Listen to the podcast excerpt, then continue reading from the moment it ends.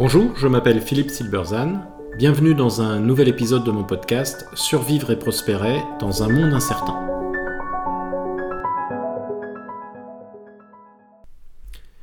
Face aux grands problèmes, faut-il être radical? J'étais interrogé il y a quelque temps par un journaliste engagé euh, sur les questions écologiques.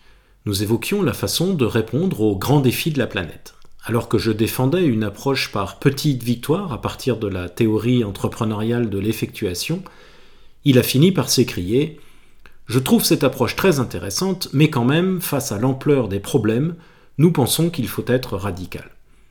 Eh bien, je ne crois pas, et même si cela semble très logique. Alors lorsqu'elle s'adresse aux éminents participants du forum de Davos en 2019, l'activiste Greta Thunberg leur dit, je cite, je veux que vous paniquiez à propos du réchauffement climatique. Eh bien, c'est ce qu'ils ont fait. Entre autres choses, l'Europe a investi des milliards d'euros dans l'installation d'éoliennes dont on commence seulement maintenant à admettre l'inefficacité et la nocivité à la fois écologique. Il faut 6 à 800 tonnes de béton et plein de métaux rares pour chaque éolienne qui en plus n'est pas vraiment recyclable. Mais aussi énergétique, ces éoliennes produisent une énergie intermittente, euh, très souvent en gros quand on n'en a pas besoin. L'exigence de radicalité, qui semble très logique face à l'ampleur des problèmes auxquels nous faisons face, s'avère souvent contre-productive. Est-ce un paradoxe? Eh bien pas tant que ça si on considère les modèles mentaux, c'est-à-dire les croyances profondes qui la sous-tendent. Examinons-les en détail. L'exigence de, de, radicalité traduit au moins six modèles mentaux très contestables. Le premier modèle mental, celui selon lequel un grand problème nécessite une grande solution. C'est l'approche révolutionnaire prônée par beaucoup de radicaux. En justifiant sa démission du gouvernement en août 2018, Nicolas Hulot indiquait ainsi qu'il n'arrivait pas à faire passer ses idées et qu'il ne supportait plus de, je cite, s'accommoder de petits pas alors que la situation universelle, au moment où la planète devient une étuve, mérite qu'on se retrouve et qu'on change d'échelle. Fin de citation. Autrement dit, face à l'ampleur de certains enjeux, comme celui du changement climatique, il faut une révolution. Or, comme l'histoire l'a montré et continue de le montrer, les révolutions sont le plus souvent synonymes de désastre et sont toujours plus néfastes que bénéfiques. Les échecs répétés des grands plans de transformation des entreprises, comme ceux des programmes politiques, sont là pour le confirmer.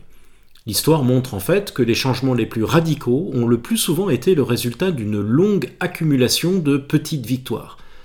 La lenteur initiale du changement, puis son accélération brusque, que l'on nomme alors révolution tant on semble être surpris au moment où les forces accumulées depuis parfois des années se combinent, se vérifie dans tous les champs des systèmes sociaux qui sont le produit de la décision humaine, politique, sociale, innovation, entrepreneuriat, artistique, scientifique, etc. Par conséquent, l'histoire montre en de multiples exemples que le changement radical n'a pas besoin de commencer par une radicalité. Le second modèle mental, euh, c'est celui selon lequel il n'y a pas de doute sur l'existence du grand problème. Le corollaire de ce modèle mental est que le radical suppose qu'il y a nécessairement un accord sur la nature du problème. Or, la plupart des problèmes auxquels nous sommes confrontés sont de nature sociale. Leur définition même est un choix humain. La consommation de drogue est vue comme un délit par un policier, un problème de santé par un médecin, et comme une question sans objet par un militant libertaire. Pour ce dernier, ce n'est pas un problème, ou plutôt c'est un problème créé de toutes pièces.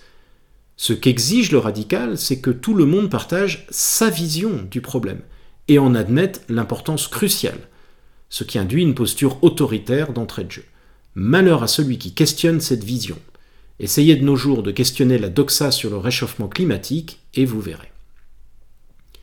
Troisième modèle mental, celui selon lequel la fin justifie les moyens. Une fois qu'il a réussi à imposer la croyance en l'importance du problème et l'urgence de le résoudre, le radical estime que rien ne doit arrêter euh, cette résolution. C'est le moment où l'on commence à entendre des phrases comme ⁇ Nous ne pouvons plus nous permettre d'attendre ⁇ ou ⁇ Pas de blabla, des résultats et vite !⁇ Dans son histoire de la philosophie occidentale, Jean-François Revel rappelle la défiance de Montaigne à l'égard de qui emploie la contrainte sous prétexte d'imposer ce qu'il croit juste. Montaigne vivait à une époque, celle des guerres de religion, où l'on n'était pas trop mal placé pour apprécier les ravages du fanatisme.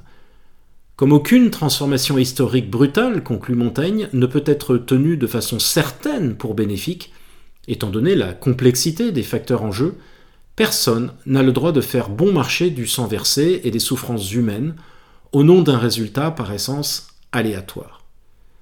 Dans un monde complexe et incertain, les fins sont toujours hypothétiques, après tout personne ne peut dire avec certitude ce que sera le monde dans 10 ou 20 ans, tandis que les moyens employés sont, eux, bien réels et certains. On ne fait pas d'omelette sans casser d'œufs, disent souvent les radicaux. Le problème, répondait George Orwell, c'est qu'il y a rarement une omelette au bout du chemin. Il ne reste souvent que de nombreux œufs cassés.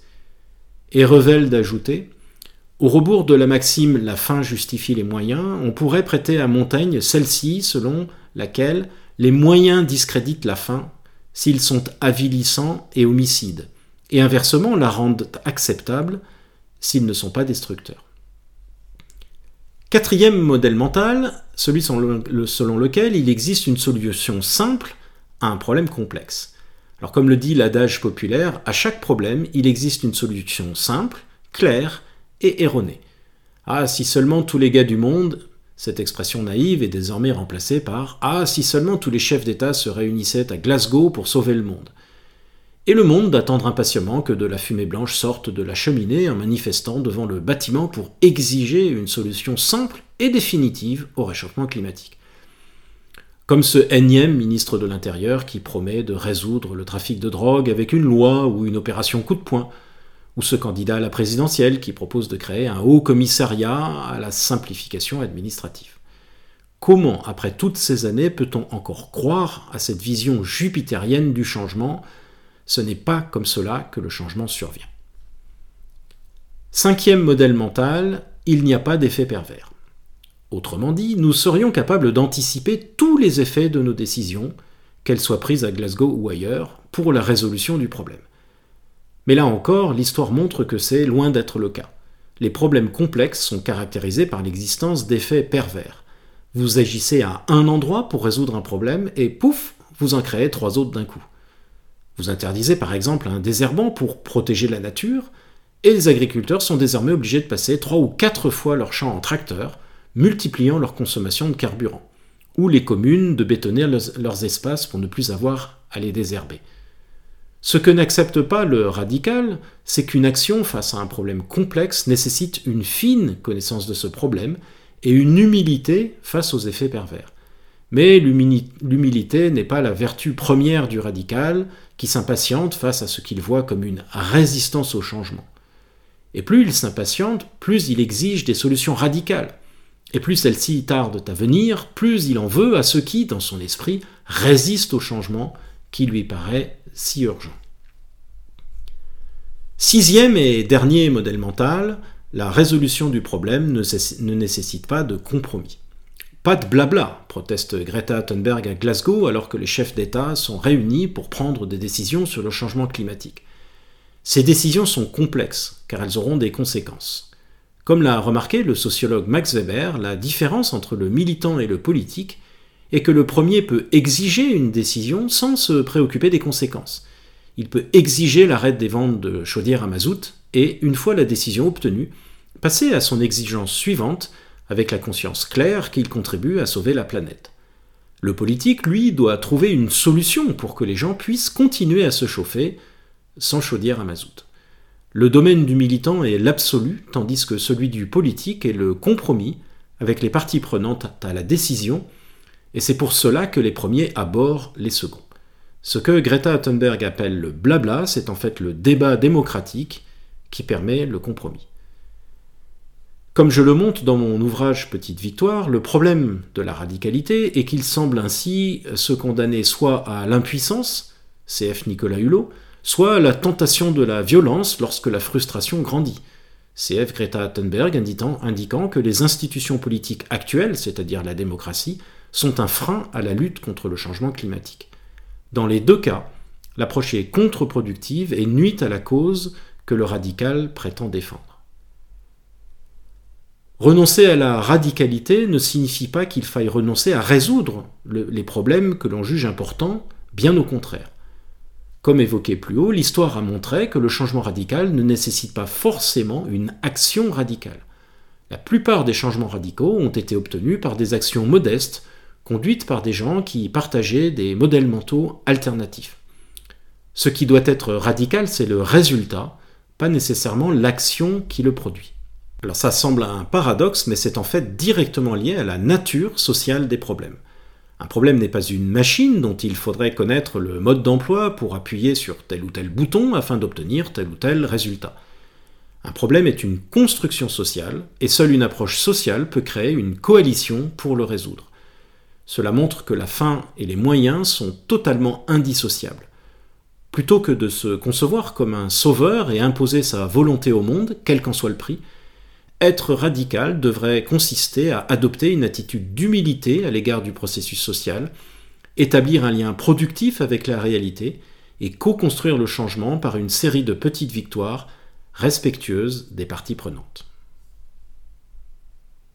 Merci de votre attention, vous pouvez retrouver cette chronique et bien d'autres sur mon blog www.philippe-silberzan.com. À bientôt.